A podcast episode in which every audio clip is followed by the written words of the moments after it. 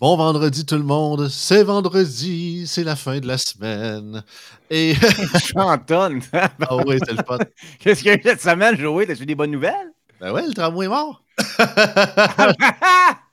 Assez content. Au moins, au moins, on, a fini sur, on a fini sur un bon pied. Puis justement, comme à tous les vendredis, on est live avec Sensei Pascal. Puis aujourd'hui, non, non, j'ai pas voulu le glorifier trop, trop, même si je suis mis sur le, cen- sur le central du thumbnail aujourd'hui. On parle de l'importance d'avoir un bon mentor. Oui, d'une qualité supérieure à Bruno Marchand. Ouais. Qu- Qualité supérieure avec ressort en sachet. Let's go. On en parle ce matin dans toute liberté.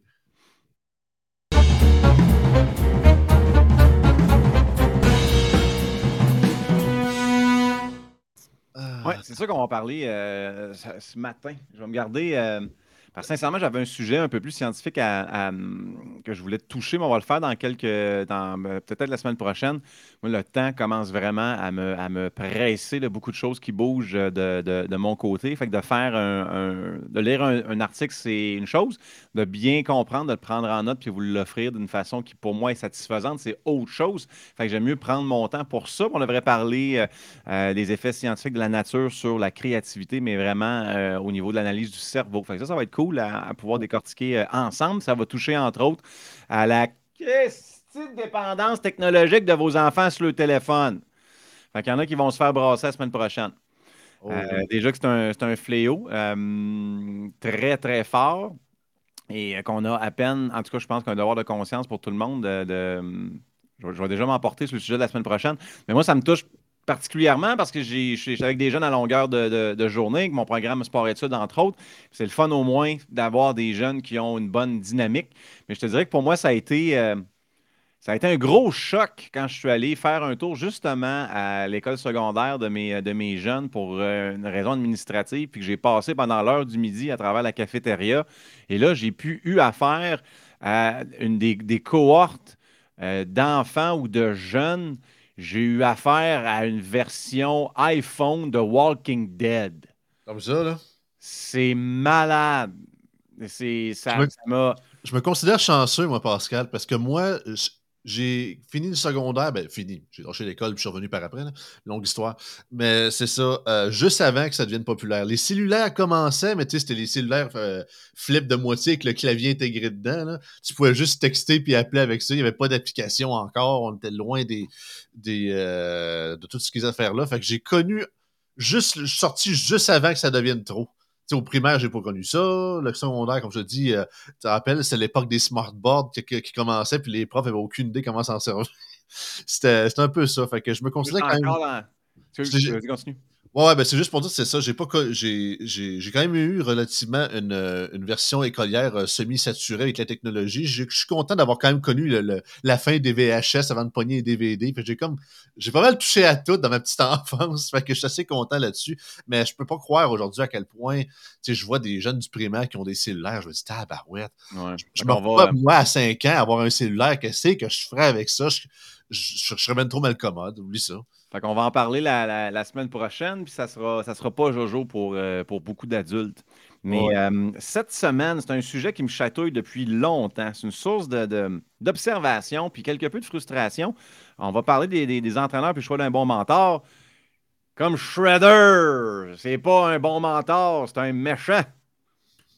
C'est tout. Je me cherchais une figurine pour pouvoir starter. j'avais aussi Soundwave, le Transformer, ça fait pas que le sujet prend tout. Fait qu'il est resté là. Mais, mais, mais, mais, au moins, Soundwave, lui, ce qui est cool, t'appuies ici. Puis là, Ouais, c'est quand même pas les. voilà, la cassette en sort. Puis quand j'étais petit, il me freakait out. Fait que maintenant. J'ai 43 ans. Euh, Donc, c'est euh, c'est un sujet qui, euh, que j'observe depuis longtemps à travers les, euh, les sports. Puis, vas le voir, il y, a du, il y a de la critique, puis aussi du positif dans ce qu'on va faire euh, euh, ce matin. Hum, il y a- je vais, peut-être commencer par la partie la plus critique. Il y a une tendance parmi des athlètes ou des gens qui sont actifs à arriver à un certain niveau, je dirais un certain niveau avancé, de développer un ego. Euh, un ego qui passe souvent par une prise de conscience de nos capacités. Euh, beaucoup de personnes vont commencer un cheminement. Puis là, je mélange plein de choses. Je mélange les sports d'obstacles, je mélange aussi beaucoup euh, les arts martiaux euh, qui font encore partie de ma vie aujourd'hui après un peu, plus à temps partiel, mais ça va faire à tabarouette quasiment 13-14 ans que je suis dans, le domaine. des gens, j'en ai vu, des, athlètes, j'en ai entraîné, des gens qui ont différents objectifs, j'en ai entraîné. C'est pas la même chose, c'est pas la même approche, c'est pas le même profil psychologique ou de personnalité pour une personne qui vient dans un cheminement traditionnel aux arts martiaux ou faire mon cheminement de ceinture blanche à ceinture noire et pour moi, euh, ou pour cette personne-là, un cheminement de vie, euh, comme aller à l'université, faire ta graduation, c'est comme un bucket list thing.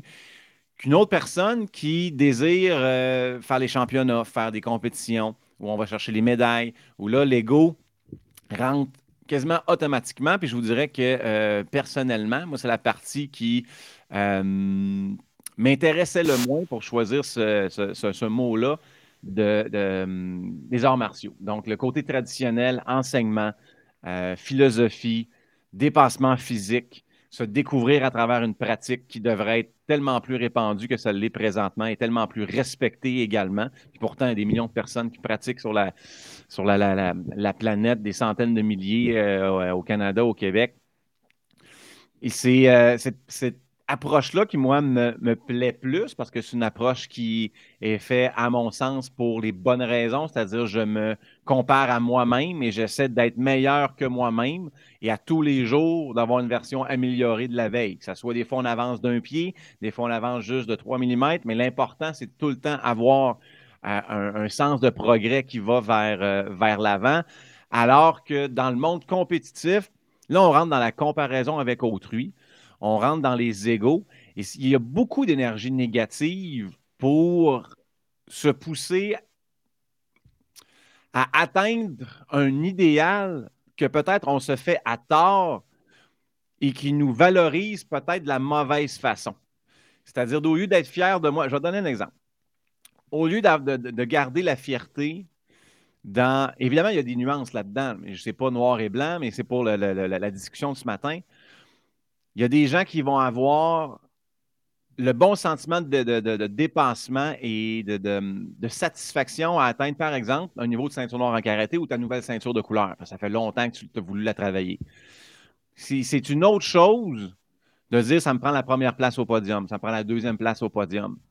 C'est pas tout le monde qui le fait pour ces raisons-là.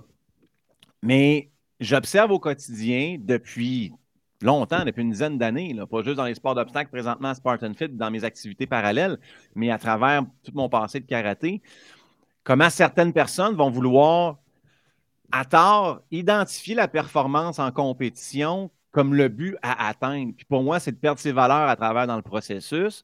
Puis vous allez voir où ça vient dans l'entraîneur ou dans le, choix du bon coach euh, là-dedans. C'est qu'arrive un moment donné puis tous les entraîneurs qui ont fait des entraînements de haut calibre, qui ont fait des entraînements euh, d'athlètes d'élite, de, performance ou ayant des buts de performance, ont passé à travers les mêmes étapes dont je vous parle. On s'attaque aux égaux de l'athlète. Euh, c'est un cadeau d'avoir euh, un ou une athlète qui veut avoir ce désir de performance-là et garde son humilité. Oui, Humilité, humilité, humilité, humilité, humilité, humilité. Fait que tu scratches le disque longtemps. Humilité, très important. Puis l'humilité dans plusieurs de ces aspects. La première des aspects, c'est de reconnaître les personnes qui t'ont amené ou qui te poussent en arrière. C'est là qu'on rentre dans le rôle du mentor. je ne sais pas si ça fait du sens pour vous autres présentement, de la façon que j'apporte le sujet. Mais dans votre cheminement, il y a des, gens. Qu'est-ce qui fait la qualité, en fait, d'un bon professeur, d'un mentor, d'un entraîneur? Parce que là, quelques semaines, euh, troisième semaine du mois de septembre, c'est la semaine des entraîneurs. Puis je trouve que c'est une semaine importante. Puis je vais vous, euh, ça fait partie, mon exposé de ce matin fait partie de plusieurs réflexions, dont cette, semaine-là.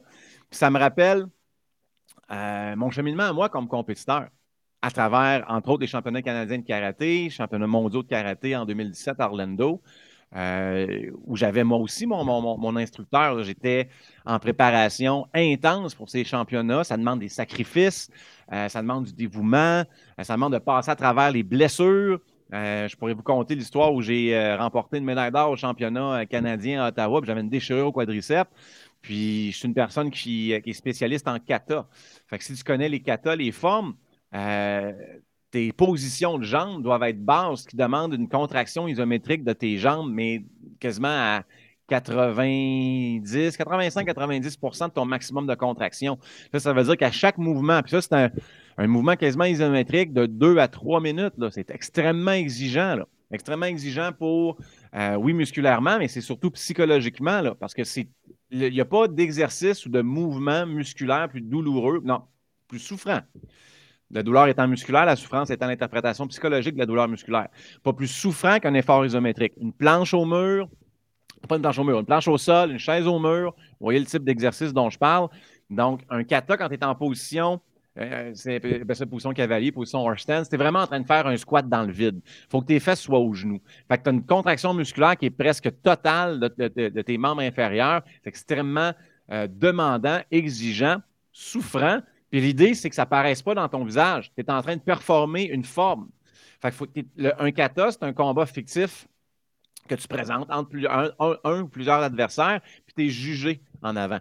Aux Canadiens, sont, à mon souvenir, il était, était trois jeux, je pense que au mondiaux qui était cinq.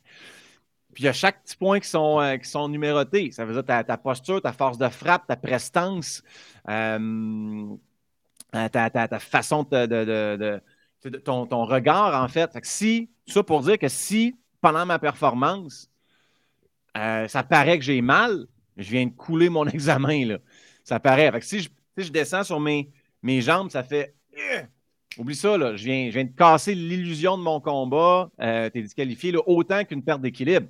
Si je mets une position, puis oups, j'ai une petite perte d'équilibre. Oublie ça. Tu es rendu dans le bas du classement. Il faut que ça soit tout le temps quasiment des performances parfaites. Ça pour dire qu'il y, a une certaine persévérance à travers de ça, que j'ai passé à travers ces étapes-là. Je comprends le cheminement de l'athlète.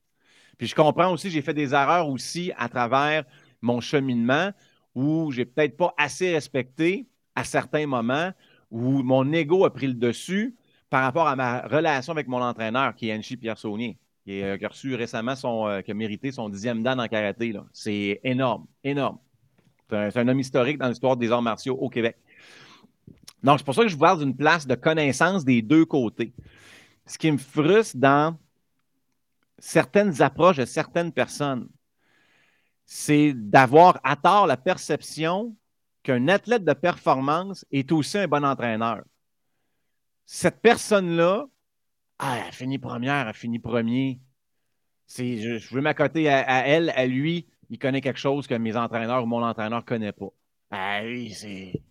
Le, concept de, le, concept de gagnant égale c'est ça, bon entraîneur, bon mentor, finalement. C'est vraiment genre win-win-win. Fait que c'est sûr et certain que c'est pas ça du tout. La, perfection égale, c'est ça.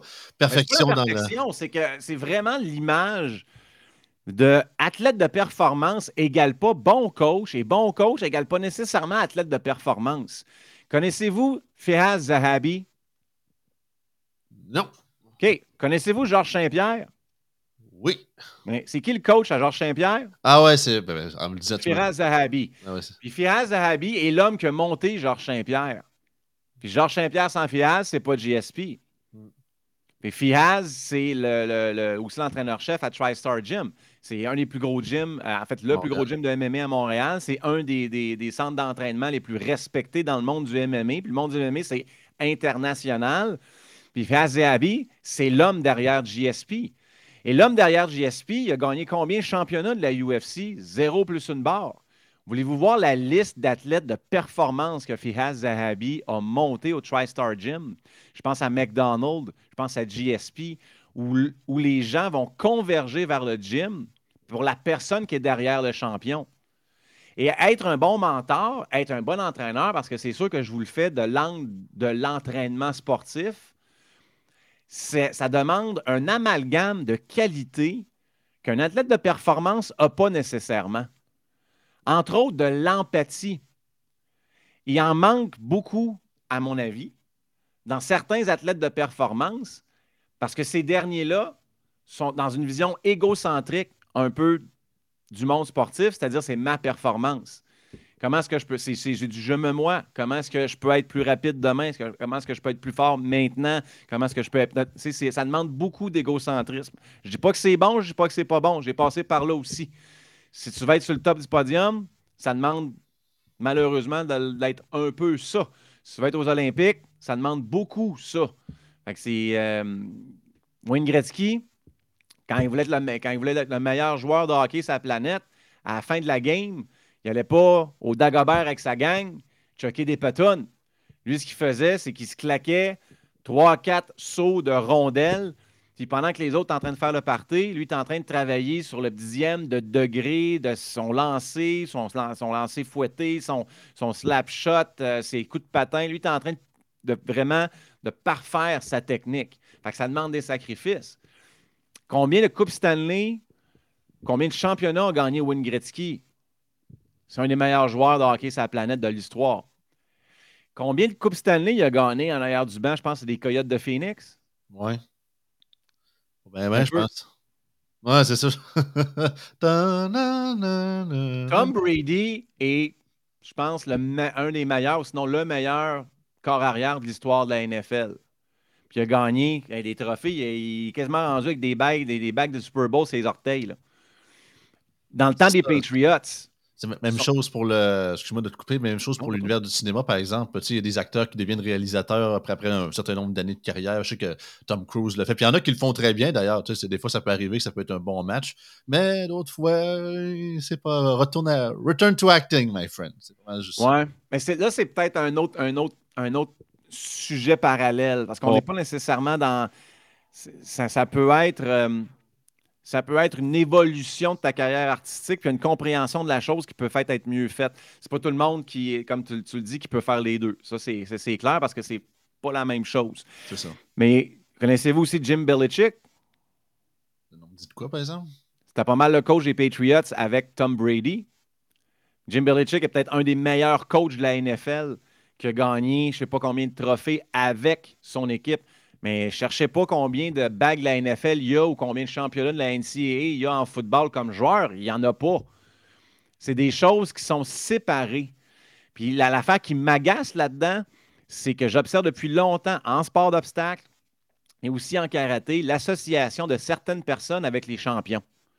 Ce qui n'est pas nécessairement mal, c'est pas nécessairement bon non plus. Cette personne-là a fini première. Elle a un secret. Je vais aller m'accoter à elle ou à lui parce que c'est sûr qu'elle connaît quelque chose que mon entraîneur ou que l'équipe de mentorat que j'ai présentement ne connaît pas.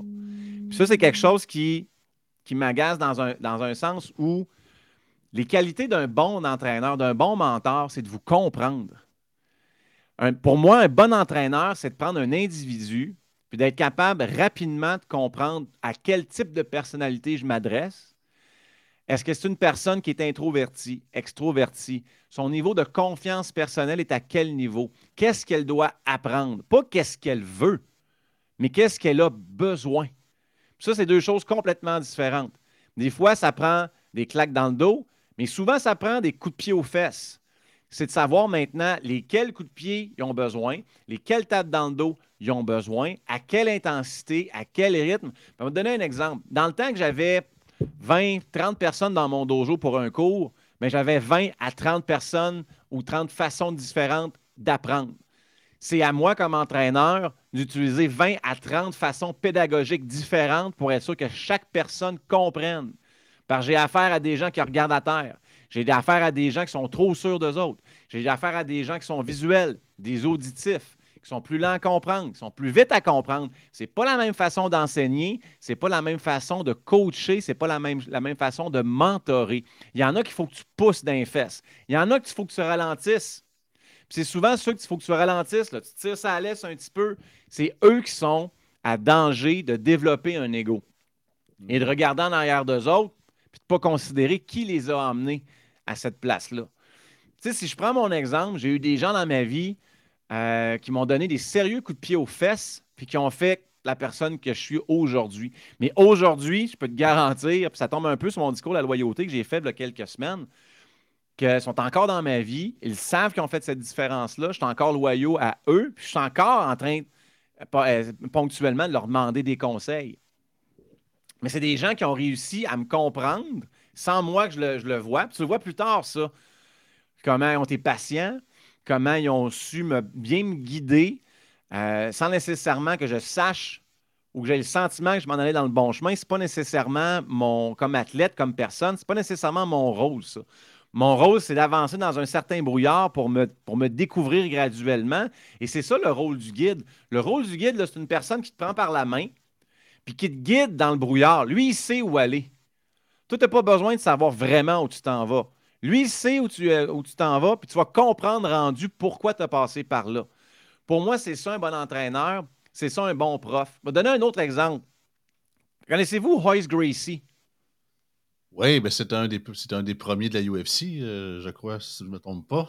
Exactement, un des premiers grands champions de la UFC. Il a gagné euh, trois des quatre premiers UFC dans le temps que c'était une formule de tournoi où tu faisais dans la même soirée trois à quatre combats. Puis le troisième. Ça, ressemblait plus à Mortal Kombat, les premiers UFC. Il n'y avait pas de catégorie, tout le monde se tapait après tout le monde. Il faut, regarder ça sur les interwebs. Il ah faut vraiment être passionné puis vouloir être intéressé de comprendre la, la culture populaire en arrière parce que euh, c'est long en salle. Il y a des combats qui durent une heure de temps. Il n'y avait pas de règlement dans le temps. C'était le premier qui tape, c'est le premier qui tape. Que c'est quelque chose. Royce Gracie a gagné les trois des quatre premiers UFC. Il était, euh, pas, il était 6 pieds 2. Pas nécessairement plus gros que les autres. Bien normal, un 210-220. Euh, comparativement aux monstres qui, qui se prenaient, comme par exemple Ken Shamrock, il avait l'air de pas grand-chose. Puis il n'a pas fini le troisième parce qu'il était rendu en demi-finale, puis il a blacké out. Là. Il venait de faire un combat d'une heure, puis après son combat d'une heure, ses frères l'avaient couché sur le plancher, dans la douche, sa céramique bien frette, allait faire couler de l'eau d'en face pour le réveiller, parce qu'il savait que dans 15 minutes, il y avait un autre combat à faire. Si vous n'avez jamais fait du combat, vous ne pouvez pas comprendre à quel point ça dépense votre énergie. Vous pouvez ah mourir dans un ring quasiment littéralement. C'est extrêmement exigeant. C'est une des activités physiques les plus difficiles que j'ai pratiquées de ma vie. Puis c'était c'est du combat de karaté, ça durait des rounds de une minute, deux minutes, c'est très rapide. Je ne peux pas comprendre comment des gens, des humains peuvent offrir un cinq minutes au MMA, en UFC. C'est des athlètes hors pair. Encore moins des, gens comme Royce Gracie qui pouvaient durer une heure dans un octogone. Ça devait être complètement mortel. Mais connaissez-vous Elio Gracie? Non, mais j'assume que c'est relié. Elio Gracie, c'est son père. Elio Gracie est un homme chétif qui, est, qui avait des, un nombreux nombre de frères, nombreux nombre, beau pléonasme, qui avait nombre de frères au Brésil qui étaient des champions de Jiu-Jitsu. Hmm. Elio Gracie était le plus jeune pas le plus jeune, mais était le plus chétif de la gang et par la famille n'avait pas été considéré comme l'espoir de la famille pour devenir champion de Jiu-Jitsu. Ce Jiu-Jitsu a été emmené, entre autres, par les Japonais au Brésil. C'était un peu un, cadeau diplomatique qu'il y avait eu à, à ce moment-là, je pense, autour de la Première Guerre. C'est tombé dans la famille des Gracie. Puis les Gracie au Brésil, il y avait un compound. Il y avait vraiment un domaine où il était, je pense, quasiment 47 dans la famille. Puis ça, fait, ça roulait à longueur de journée. Puis Elio, il n'était pas nécessairement permis de faire les tournois parce que c'était le plus petit de la gang. Fait que le plus gros de la gang, les plus performants, c'était eux autres qui se pratiquaient. Puis c'était eux autres qui étaient poussés dans les tournois, puis ci, puis ça. Mais Elio, à force de, de regarder ses frères s'entraîner, il a analysé et suranalysé le jiu-jitsu japonais. Puis il a apporté une modification pour que des gens de son calibre physique, c'est-à-dire petits, chétifs, soient capables de performer autant que le gars de 6 pieds 4, 235 livres qui mange du steak à longueur de journée. Puis ce qu'il a inventé, Elio Gracie, c'est le système du levier. Il a analysé mathématiquement les mouvements, il a fait une méthodologie dans sa tête où il a juste tweaké, modifié légèrement les techniques du jiu-jitsu japonais traditionnel pour emmener l'effet de levier. Et c'est, mesdames, messieurs, la naissance du BJJ, Brazilian Jiu-Jitsu. C'est Elio Gracie. Puis si vous le regardez dans les premiers UFC, là, il a l'air d'un grand-père qui est en fin de vie quasiment c'est HSLD.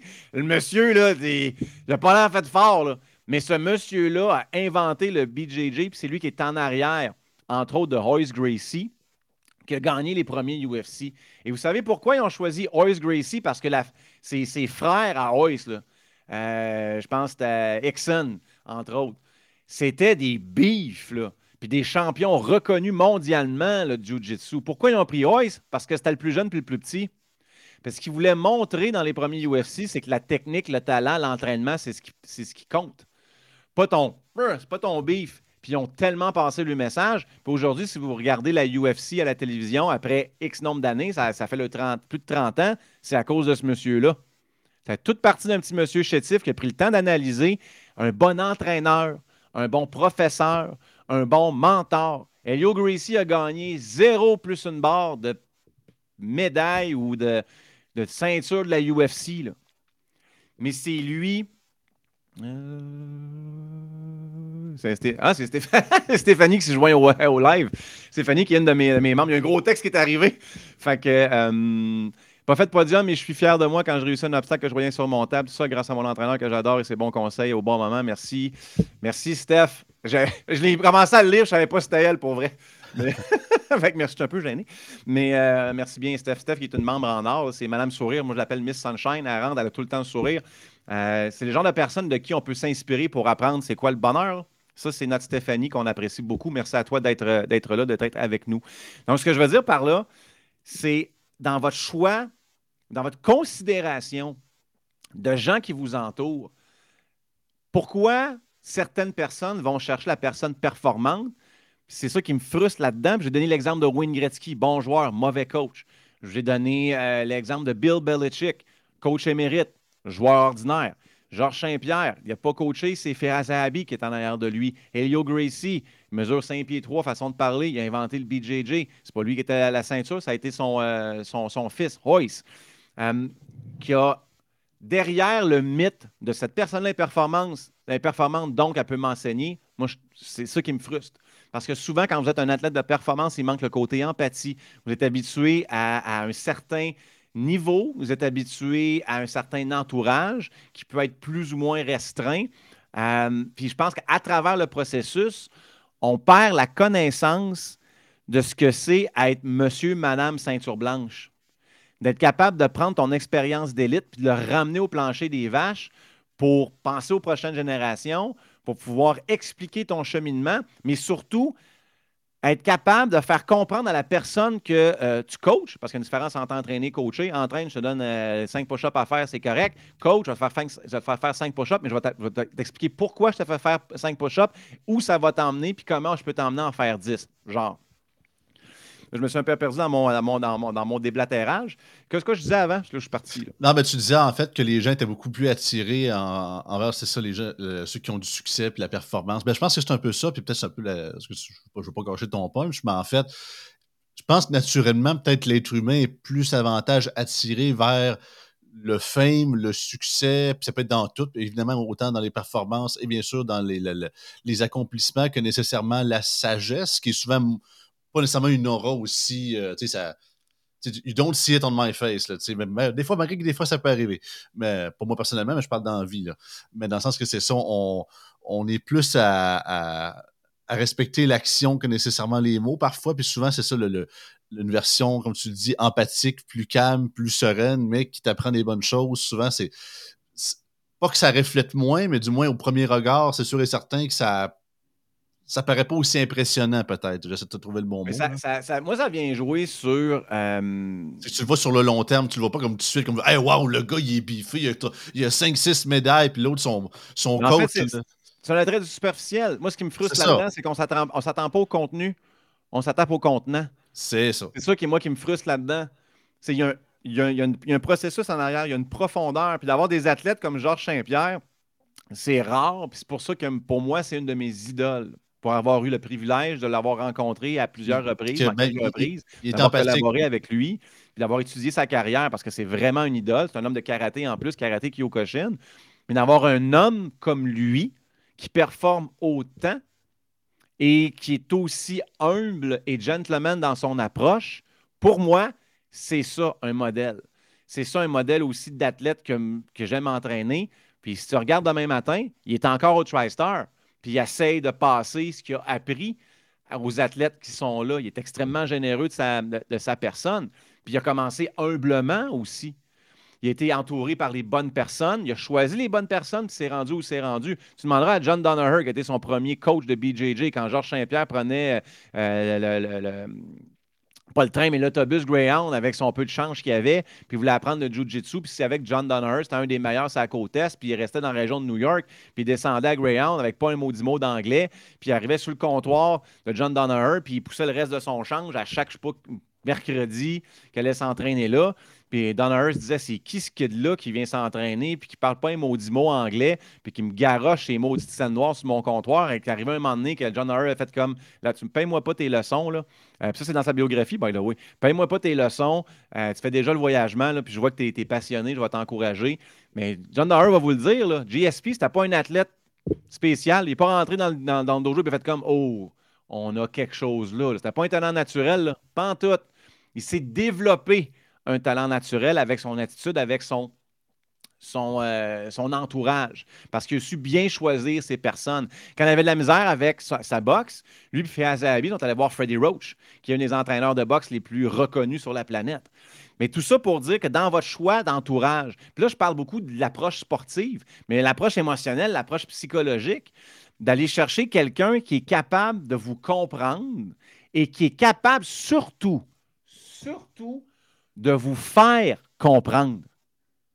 Un bon coach, un bon mentor, un bon professeur est la personne qui va être capable de vous faire comprendre, vous faire réaliser des choses étape par étape et qui va vous emmener. Un bon coach voit une personne puis voit déjà ce qu'elle s'en va, voit déjà ce qu'elle peut aller. Tout ce qu'on fait, nous autres, c'est de guider la personne jusqu'à temps qu'elle s'en rende compte qu'elle puisse faire ça, jusqu'à temps qu'elle réalise ces choses-là. Mais il y a une chose que vous pouvez faire avec. Si vous avez déjà des personnes comme ça qui vous entourent, au lieu de les jeter comme des bossales, ce qui arrive malheureusement trop souvent à mon, à mon goût dans quasiment tous les sports, prenez donc le temps de discuter avec cette personne-là. Ça, c'est une valeur qu'on essayait d'inculquer au karaté. Si tu veux faire quelque chose, demande-le à ton coach. Les chances sont que toutes les connaissances, puis en plus, il n'y a pas juste les connaissances techniques et l'expérience, il te connaît toi. Mm. Fait qu'il il va savoir comment faire pour que toi, tu puisses réussir avec ses connaissances, avec son expérience, parce qu'il t'a circonscrit dans ta personnalité. Il a développé un lien d'attachement un lien de collaboration déjà avec toi. Fait qu'il va être capable encore de façon plus sciente de t'emmener où tu veux aller. Choisissez vos gens en cette fonction-là. Fait que j'espère que ça a fait du sens ce matin, mais mon but, c'était, un, vous aider à mettre les bons critères à bonne place à mon humble avis, puis d'enlever cette maudite manie-là, cette perception que parce que tu as 45 championnats du monde ça, sur ton mur chez vous, tu es le meilleur coach qui existe sur la planète. C'est sûr que tu as quelque chose à offrir. Ça ne veut pas dire que tu es un meilleur coach. Ça ne veut pas dire que tu es un bon coach. Tu as peut-être des trucs, c'est sûr que tu as de belle expérience, tu as une expertise à offrir. Je comprends tout ça. Mais derrière ces gens-là, il y a souvent des têtes. Moi, j'appelle ça des génies sportifs. Là. Puis Azabi, c'est un génie sportif. Hey, Leo Gracie, c'était un génie sportif, tu penses? Saint pieds 3, il regarde juste son monde se pratiquer, il fait comme si je fais ça, je fais ça, je fais ça. OK. Il a tellement été un génie que la planète maintenant, euh, tu joues du japonais, fais quoi ça? BJJ. Ah. Ça a donné naissance à un sport, à une industrie, à une compagnie qui, qui vaut des milliards de dollars aujourd'hui. Tout le monde dit que le jiu-jitsu brésilien, en tout cas, je comprends que plusieurs disent qu'il que n'y a, pas de, de, de, bonne ou de mauvaise technique, là, mais tout le monde dit que le jiu-jitsu, c'est de top dans la technique d'arts martiaux mix, euh, sa planète. Là, ça compare pas au reste. Là. Qu'il y en a qui sont très bons aussi. C'est ce qu'on fait que j'espère que ça vous a aidé euh, euh, ce matin un peu de la façon qu'on a discuté du, sujet. Là, je sais que je suis un peu disparate, je m'en vais à gauche pas à droite dans mes, dans mes lubies des, des, fois pour vous offrir des, des exemples, des expériences. Mais j'espère au moins que le, le discours global vous a fait comprendre qu'il y a une différence entre les deux d'établir un dialogue avec les personnes qui vous, euh, qui vous entourent, mais surtout de peut-être, si c'est votre cas, c'est pas votre cas, tant mieux, mais si c'est votre cas, de peut-être replacer vos valeurs, vos évaluations par rapport aux gens, aux mentors, aux professeurs, aux entraîneurs qui vous entourent, euh, pour être capable de choisir les bonnes personnes pour vous. Hyper important choisir les bonnes personnes pour vous, puis l'environnement aussi qui euh, va vous permettre de pouvoir perdurer, de pouvoir évoluer dans n'importe quoi. Moi, je parle de sport parce que je suis, je suis là-dedans depuis, depuis toujours, mais ça peut être une approche d'affaires aussi.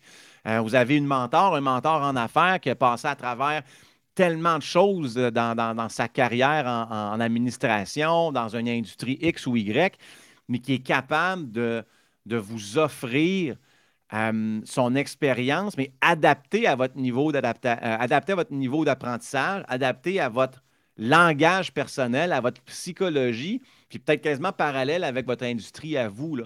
Fait que ces gens-là, de les garder autour de vous, c'est vraiment important, vraiment primordial. Établissez un dialogue avec cette personne-là. Moi, je trouve que trop souvent, je pense que c'est générationnel. Peut-être moins de ma génération, peut-être moins la sienne, mais celle qui les, les, plus, les plus neuves, peut-être plus, que euh, ça me sert moins ou je vais trouver mieux ailleurs. Tu sais, grass is always greener on the other side. Cette chose-là, peut-être moins. Vous avez beaucoup à aller euh, euh, à, trouver, à cultiver avec les gens qui vous entourent présentement.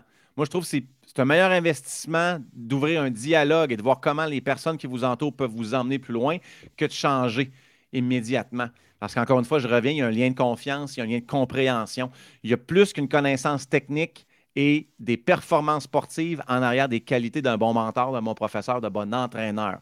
C'est extrêmement complexe comme métier. Euh, Ce n'est pas tout le monde qui peut être compétent à le faire, ça, euh, j'en suis complètement euh, sûr.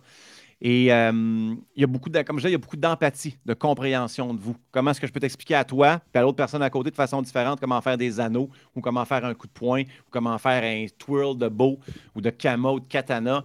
Moi, je pense que c'est vraiment un talent qui, euh, demande, euh, qui, demande une certaine expertise, puis qui n'est qui est pas nécessairement facile, euh, puis qui est à trouver. Pas facile, facile à, à faire, mais facile à trouver. Puis pour terminer, j'ai une phrase qu'on avait justement dans le dojo un, petit texte qui, euh, parle du professeur. Euh, je le faisais lire à, chaque première personne, à chaque premier cours de chaque nouvelle personne qui venait dans mon, dojo. On avait des, des, phrases philosophiques à, lire, des définitions, etc. c'est une phrase du professeur, puis je trouve ça vraiment, vraiment cool. Évidemment, vous avez compris que c'est adressé aux arts martiaux, mais vous allez voir, c'est applicable dans n'importe quoi. Ça s'appelle le professeur.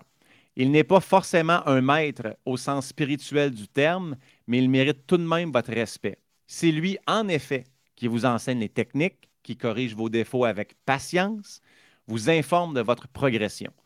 Ne vous estimez donc pas satisfait une fois la, cotisation mensuelle payée. C'est le prix de son travail, non de son amitié. Or, sans contact affectif, les progrès dans les disciplines martiales sont limités. Les Japonais l'ont bien compris. Ils multiplient les marques de sympathie envers leurs professeurs, même en dehors des cours, sans pour cela tomber dans les excès du culte de la personnalité. Au Japon, by the way, un sensei, ça peut être ton boss, pas juste un prof de karaté. Simplement, ils recherchent l'amitié d'un homme qu'ils estiment parce qu'ils la savent enrichissante. Le dernier professeur, la dernière, ligne du, texte du professeur, pour moi, c'est la plus importante. C'est pour ça que je la mettais en caractère gras sur le texte. Un bon professeur est un guide.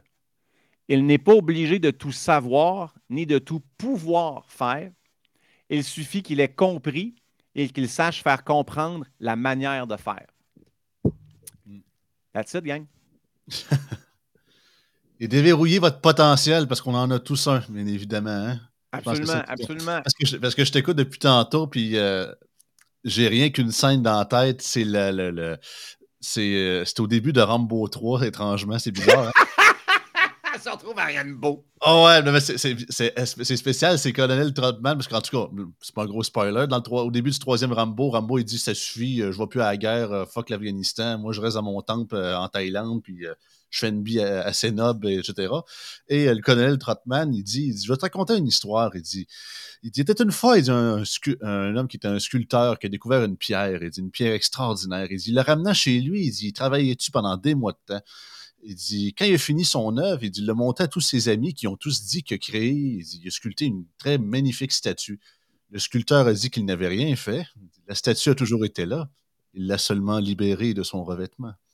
C'est, ça, me fait, ça me penser à ça dans le sens que on a toute cette. Euh, on a tout ce potentiel intérieur-là, puis je pense que je comprends que c'est pas l'unique travail et l'unique euh, euh, compétence du mentor, mais je pense que ça fait partie de ça, justement, d'enlever, les couches de roche un peu trop, puis de, montrer les, les vrais. Un bon euh, exemple, le Diamond in the Rough. C'est exactement ça. Nous, on, on reçoit des gens, on voit des diamants que vous ne voyez pas. Vous ne voyez pas votre propre diamant. Vous sentez un peu qu'il est là, mais vous ne le voyez pas. Nous, on le voit. C'est un bon coach, tu le vois. Tu vas être capable de, guider la personne pour que tranquillement, progressivement, elle enlève oups, un petit peu de terre, un petit peu de terre là, un, petit peu de boîte là, puis qu'à un moment donné, on ne devienne plus un diamond under rough, mais qu'on devienne vraiment un diamant à part entière. Puis tu as dit, le colonel, on va finir avec ça, le colonel dans Rainbow. Moi, j'avais juste la scène dans Hot Shots où le même acteur fait aussi un colonel, puis il se fait électrocuter sur un frame de lit, puis du popcorn qui sort du t-shirt. Ah ouais! J'ai pas vu cette scène-là. Oh man! C'est un des films les plus drôles de l'histoire de la planète. Les pilotes en l'air, Hot Shots. Le 1, c'est une parodie de Top Gun. le 2, c'est une parodie de Rainbow avec euh, Charlie Sheen. Ah, man, ouais, ouais, ouais, ouais, ouais, Vous devez, regarder ça. À ce que tu me parles Charlie Sheen, ouais, ouais, ouais, j'ai déjà vu des bouts de ça.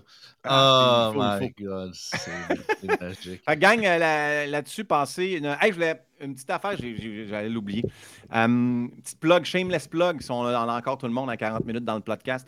Um, à Spartan Fit, on a parti une nouvelle division d'événementiel. Je voulais en parler au début de podcast, puis on part tout le temps sur des lubies. Euh, qui s'appelle 123 Ninja Go. Fait 123ninjago.ca. On fait maintenant les camps d'été, on fait les activités d'école, les kermesses, les semaines de relâche, les fins d'année. Vous pouvez aller sur le site web 123ninjago.ca. Vous allez voir euh, les événements qu'on a organisés, entre autres, pour la ville de Sainte-Julie. Puis on a déjà beaucoup de collaborations qui rentrent. Mais si c'est une activité qui vous intéresse d'avoir un parcours d'obstacles extérieurs style Ninja Warrior pour amuser les plus jeunes, même les plus vieux, allez sur le site web. Euh, on pousse cette division-là très fortement pour 2024. ça commence déjà à se booker pour les, camps d'été. Fait que si vous dites Ah, le camp de mon enfant, le camp de mon jeune, l'école de mon enfant, puis on se déplace quasiment partout au Québec. On a eu une demande euh, cette semaine pour un événement à Saint-Georges. Donc, 1, 2, 3, ninjago.ca pour un parcours mobile Ninja Warrior super cool. Vous avez plein de photos pour le voir. On a même une thématique Super Mario. J'ai fait. Euh, des décors, ouais, 8 bits Super Mario que j'ai collé sur mes structures. Ça permet aux enfants de. On le met le capine de Mario avec l'ambiance musicale. Ça leur permet de faire euh, des, obstacles comme si c'était dans un, niveau de Super Nintendo. C'est malade. Là, tu ne le fais pas sauter puis il se, pète la tête après, après, après, une brique pour recevoir de la scène, j'espère? Non, mais euh, vous allez voir qu'il y, a un décor de briques puis de scène sur la, la, structure ninja. Ah, c'est vraiment, c'est malade, malade mental. ah, merveilleux. Écoute, tout le monde, passez une bonne fin de semaine. On se revoit la semaine prochaine avec Sensei Pascal. Toujours le fun, c'est ça. On prend ça relax les vendredis. Puis je pense que c'est toujours c'est ça, je le regrette jamais. Quand je me lève, des fois, c'est des, des journées qui sont plus top, mais quand je me dis, bah, Aujourd'hui, c'est avec Pascal. Je sais que ça va être le fun. Fait qu'on on va faire ça. Tant mieux, gang. Passez un bon week-end. Yes.